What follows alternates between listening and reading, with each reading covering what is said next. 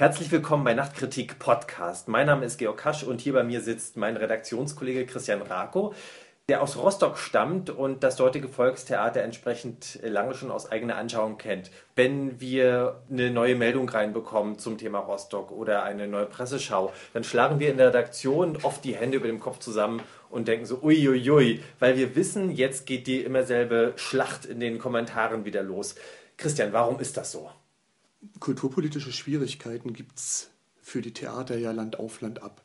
Aber es gibt auch selten den Fall, dass sich eine Situation so in einem beinahe schon dramatischen Antagonismus zuspitzt zwischen zwei echten Protagonisten. Wir haben auf der einen Seite Roland Medling, den Oberbürgermeister, der sich über Haushaltspolitik positioniert hat, der den Rostocker Haushalt teilweise saniert hat und eigentlich fiskalpolitisch denkt und der frühzeitig für sein Volkstheater ein Sparziel ausgegeben hat dass die Gesamtzuschüsse auf 12 Millionen Euro abgesenkt werden sollten. Aktuell liegen die bei 16,6 Millionen Euro, die sich Stadt und Land teilen.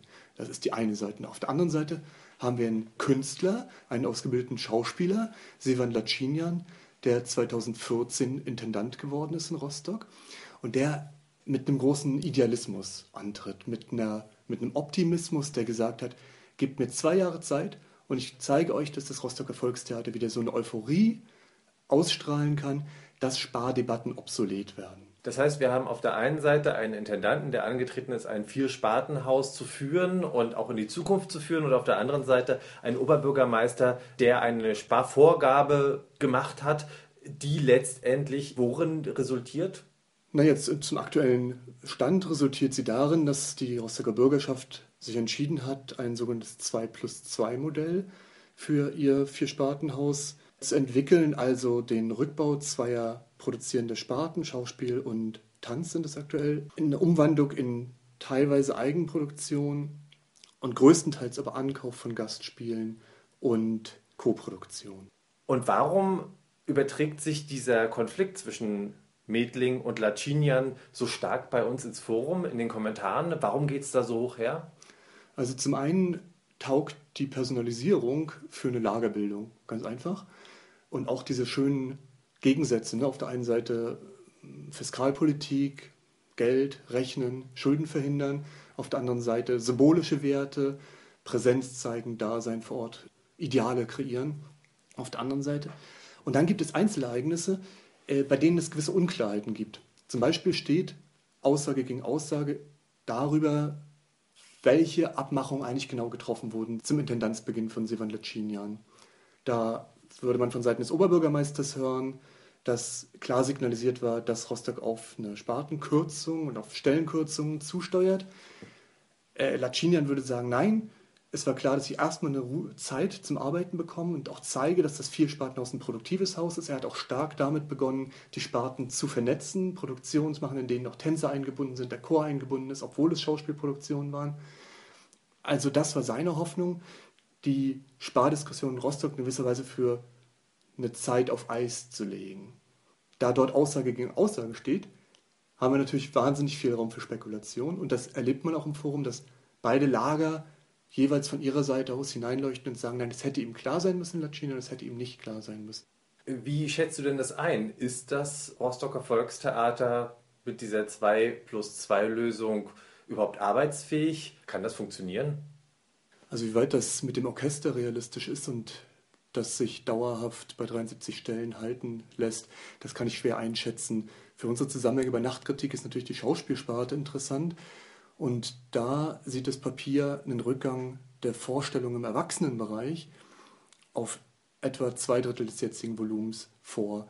Wobei dann noch eine kleine Spielstätte, die es oben im Norden gibt, die kleine Komödie Warnemünde, mit etwa 100 Vorstellungen im Jahr rausfällt, als wenn man die noch mit reinrechnen würde und sagen würde, wie viele Vorstellungen hat das Rostocker Schauspiel bis dato gehabt und wie viele soll es dann haben, dann schrumpft es auf etwa die Hälfte. Aber wie soll der Betrieb funktionieren? Muss man sich das als Stadion im Prinzip vorstellen, statt eines Repertoireunternehmens?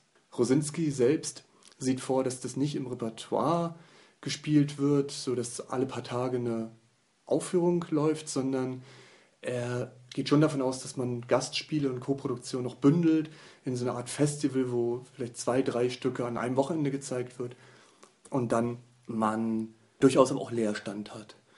Wenn ich so höre, freie Szene, Gastspiele, Kann man dann überhaupt noch von einem Spartenhaus reden? Äh, Rosinski legt in seinem Papier eben vor, dass es zwei äh, Eigenproduktionen geben soll mit vier festen und vier sogenannten festen Gästen und gibt dadurch eigentlich der städtischen Politik auch die Argumentation, dass es sich weiterhin um eine Sparte handelt, um eine Schauspielsparte. Es ist allerdings zurzeit so formuliert, dass man sagen kann, es ist die Umwandlung einer, sagen wir mal, vollständigen großen Sparte in eine Rumpfsparte, würde ich das vielleicht nennen. Das Rostocker Bürgertum ist relativ theaterskeptisch, lässt sich da nicht so ohne weiteres reinlocken. Ist das das Publikum, was in eine Koproduktion mit äh, Ballhaus Ost oder mit den Sophienseelen überhaupt reingehen würde? Das ist die große Frage an die Idee des Hybridmodells. Sieht natürlich auch Koproduktion vor Ort vor, mit einer freien Szene, die, muss man allerdings von außen betrachtet sagen, eigentlich nicht signifikant ist, eigentlich auch nicht auffällt, die also auch erstmal entdeckt werden müsste für das Rostocker Haus. Das Papier von Stefan Rosinski nennt so Gruppen wie das Helmi. Das ist sicherlich, sagen wir mal, ästhetisch durchaus so für ein Familienprogramm, wo jetzt mit Kinder- und Jugendtheater der Schwerpunkt dann wohl liegt, äh, anschlussfähig, würde ich mal sagen. Aber es läuft eher darauf hinaus, dass man gewisse Ballungen hat, mal ein Wochenende unter einem gewissen Thema und dann aber auch viel Leerstand. Und das ist für eine Stadt von 200.000 Einwohnern ungewöhnlich, muss man schon sagen. Denn so Spielhäuser, die einen Großteil der Woche leer stehen, zumindest fürs Schauspiel leer stehen, das kennt man eher so aus Schweinfurt, Aschaffenburg, also aus kleineren Städten. Ne? Meinst du denn, dass es in Rostock überhaupt ein Publikum für die freie Szene gibt? Ob das Publikum für eine freie Szene da ist, hm, ist insofern fragwürdig, vielleicht nicht für das, was wir als freie Szene begreifen. Also als freie Szene begreifen wir ein sehr reflektiertes Theater, das sich sehr mit ästhetischen Konventionen auseinandersetzt, die dekonstruiert. Nicht wir denken an sowas wie Shishi Pop oder God Squad. Äh, das ist sicherlich in Rostock nicht anschlussfähig. Man muss sagen, dass Rostock, das analysiert Rosinski auch in seinem Papier und ich denke, der liegt da richtig. Rostock hat eigentlich seit den 1990ern ein bisschen den Anschluss verloren an bestimmte Entwicklungen im Theater. Wenn ich mich an meine eigene Zeit erinnere, als ich als Student dort war, hielt ich das immer für ein sehr ernstes Theater, sehr vom realistischen Stil her geprägt, wobei ich damals noch nicht wusste, dass man das realistisch nennt. Äh, was fehlt, ist eigentlich eine Auseinandersetzung mit neuen Medien, eine Auseinandersetzung allein mit sowas wie Video auf der Bühne. Das habe ich in Rostock nicht erlebt. Popmusik wurde auch praktisch nie gespielt zu den Zeiten. Das kommt jetzt langsam. Also Lacinian macht dort auch Angebote, das Theater da sehr behutsam, aber wieder ranzuführen, auch an populärkulturelle Kontext. Und Lacinian, das muss man sagen, ist natürlich eigentlich eine ganz gute Wahl gewesen, insofern er in Senftenberg vorher ein Schauspieltheater positioniert hatte, das sehr direkt mit Stoffen auf Menschen zugeht, also tendenziell volkstheaterhaften Ansatz, in ernsten Momenten eben diesen realistischen Stil, der in Rostock vertraut ist, auch bedienen kann, der mit ein bisschen Charge auch auf die Unterhaltung setzt.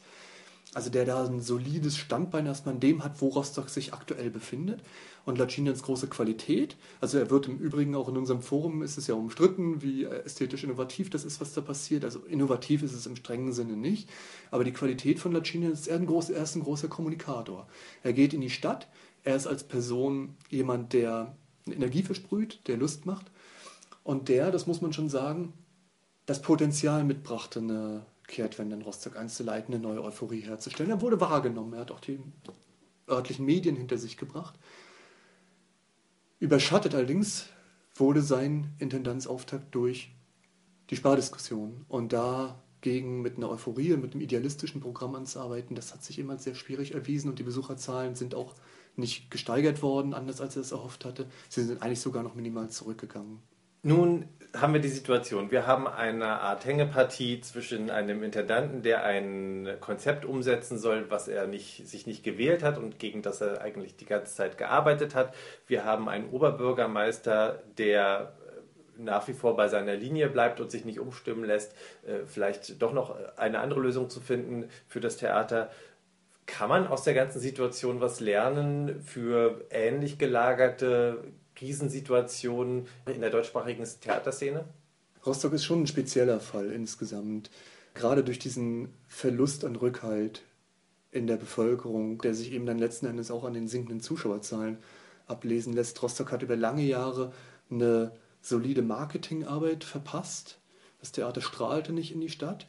Das wird so langsam verbessert, aber auch da gibt es immer noch Dinge, jetzt in der ganzen Situation Erhalt des Vier-Spartenhauses gab es eine Petition auf Change.org, wo eigentlich alle hingehen, die ein Anliegen haben. Und Rostock liegt da aktuell, habe ich mir mal angeschaut, bei 3500 Unterstützern. Nicht, dass es weniger als eine freie Gruppe äh, finden würde, wenn die ein bisschen ihre sozialen Medien bedienen. Und so ist es, gibt gute Impulse, aber die werden dann teilweise noch nicht so flankiert, wie es eigentlich sein müsste. Das ist also das eine, man kann den Theatern raten, positioniert euch stärker, strahlt stärker in die Stadt aus. Diese Versuche, die Lacinian hier unternimmt, Rostock somit der Einladung von lokalen Künstlern als eine Art Kulturzentrum aufzubauen, das wäre sicherlich der richtige Weg. Konzerte einzuladen oder Populärkonzerte eben auch einzuladen, Kooperationen mit Künstlern vor Ort, Kooperation mit Bands. Ansonsten ist aus dem Fall insofern wenig zu lernen, weil er sich doch sehr stark an Personen festmacht. Und da man das aber so sagen muss, sieht man auch, dass man von Rostock wenig lernen kann, denn die Strukturbedingungen, die sind in Rostock eben was ganz anderes als das, was zwischen den Personen dann läuft. Und wenn Konflikte sich bei Personen anhängen, dann bleiben sie eben auch lokale Konflikte. Womit sich interessanterweise ja der Kreis schließt zu Bern. Die Causa Bern haben wir ja vor sechs Wochen hier im Podcast besprochen.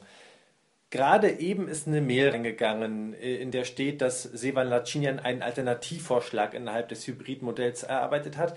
Das heißt, der Fall Rostock bleibt spannend und wir bleiben dran natürlich.